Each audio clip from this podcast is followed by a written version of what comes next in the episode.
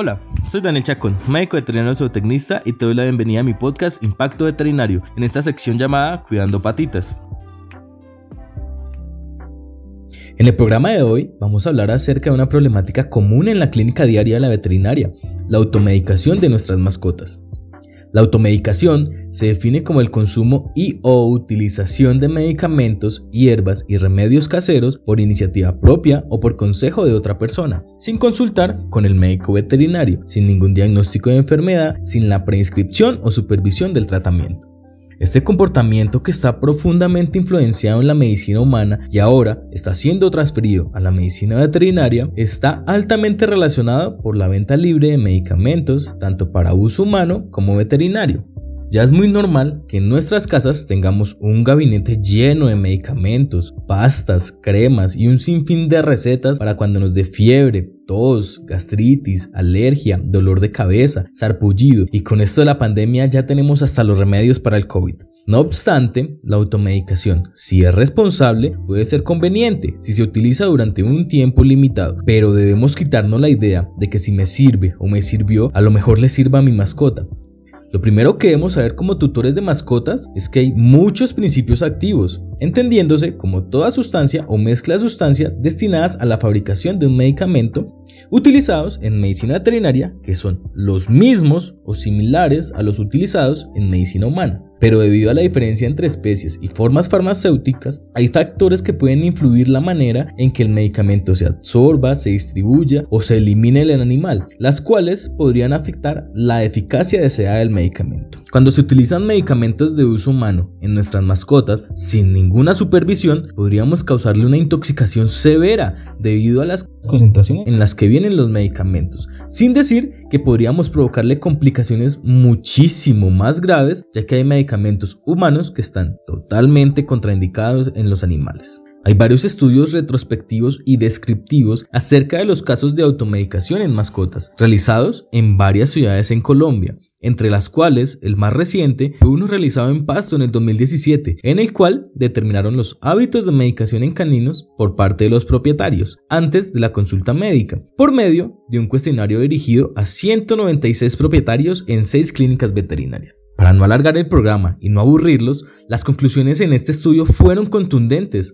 Los propietarios que medican a sus mascotas sin recomendación médico-veterinaria lo hacen de manera incorrecta, a veces en dosis, frecuencias o con las indicaciones erróneas. También se demostró que los medicamentos de mayor uso por los tutores de mascotas fueron los analgésicos o antiinflamatorios no esteroides, como el ibuprofena y el acetaminofén, ya que es lo que comúnmente tenemos en nuestros hogares y lo que nosotros utilizamos a la hora de automedicarnos, sin tener en cuenta la dosis correcta o la concentración del medicamento. El gran problema de estos medicamentos es que aún no se ha establecido la dosis segura del ibuprofeno y su uso en medicina veterinaria está contraindicado por sus efectos, al igual que el paracetamol o el acetaminofén. Las sobredosificaciones de estos medicamentos contraen signos tóxicos gastrointestinales, daños renales y en el caso del acetaminofén puede ser totalmente mortal en gatos. Y aquí es donde quiero hacer más énfasis, y es que en mi experiencia profesional, que no ha sido muy larga por el momento, ya me he tenido que enfrentar a varios casos de intoxicación de acetaminofén en gatos. Para poder contextualizarte y explicarte lo que conlleva una intoxicación de este tipo, debemos saber que el acetaminofén se metaboliza gracias a diferentes reacciones que acontecen en el hígado. Una de estas reacciones es la conjugación que permite que el paracetamol se transforme en un fármaco inactivo y se excrete por la orina. Para llevar a cabo esta conjugación se requiere una enzima llamada glucoronil transferasa que está presente en el hígado y la cantidad de esta enzima depende de la especie animal.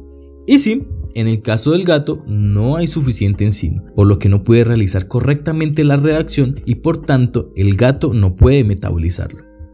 El paracetamol no conjugado se transforma en un metabolito reactivo que es captado por el glutatión, una molécula presente en las células y tiene una función antioxidante. Una de las misiones fundamentales del glutatión está en los glóbulos rojos.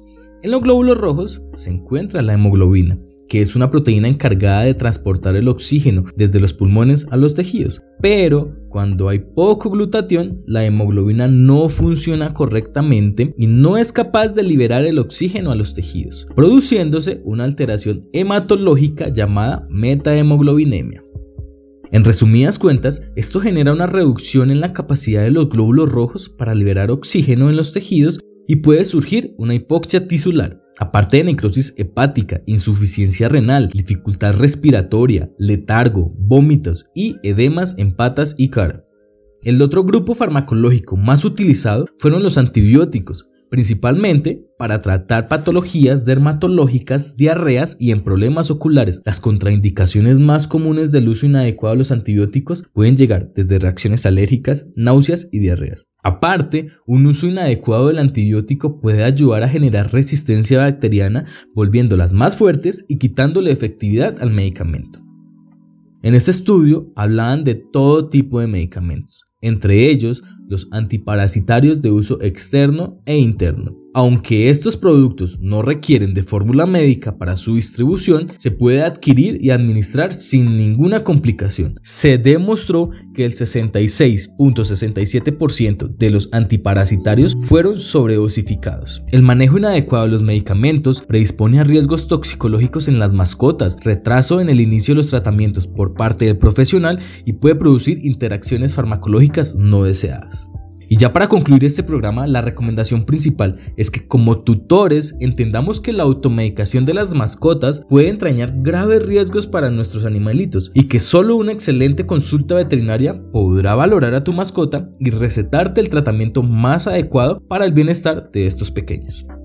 Así que la próxima vez que veas decaído, adolorido o extraño a tu amigo de cuatro patas, por favor, no lo mediques. Llévalo inmediato a tu veterinario de confianza y que sea él el que te diagnostique y trate a tu mascota. Sin más por decir, espero que este programa haya sido de tu agrado y de paso agradecerte por el tiempo y por escucharme. Si te interesa leer los estudios y la bibliografía en la que me basé para realizar este podcast, puedes escribirme en mi Instagram y con gusto te los facilitaré. Y si tienes dudas, inquietudes, aportes o sugerencias, no dudes en hacérmelas saber. Estaré encantado de poder atenderte y ayudarte. La idea es seguir aprendiendo juntos.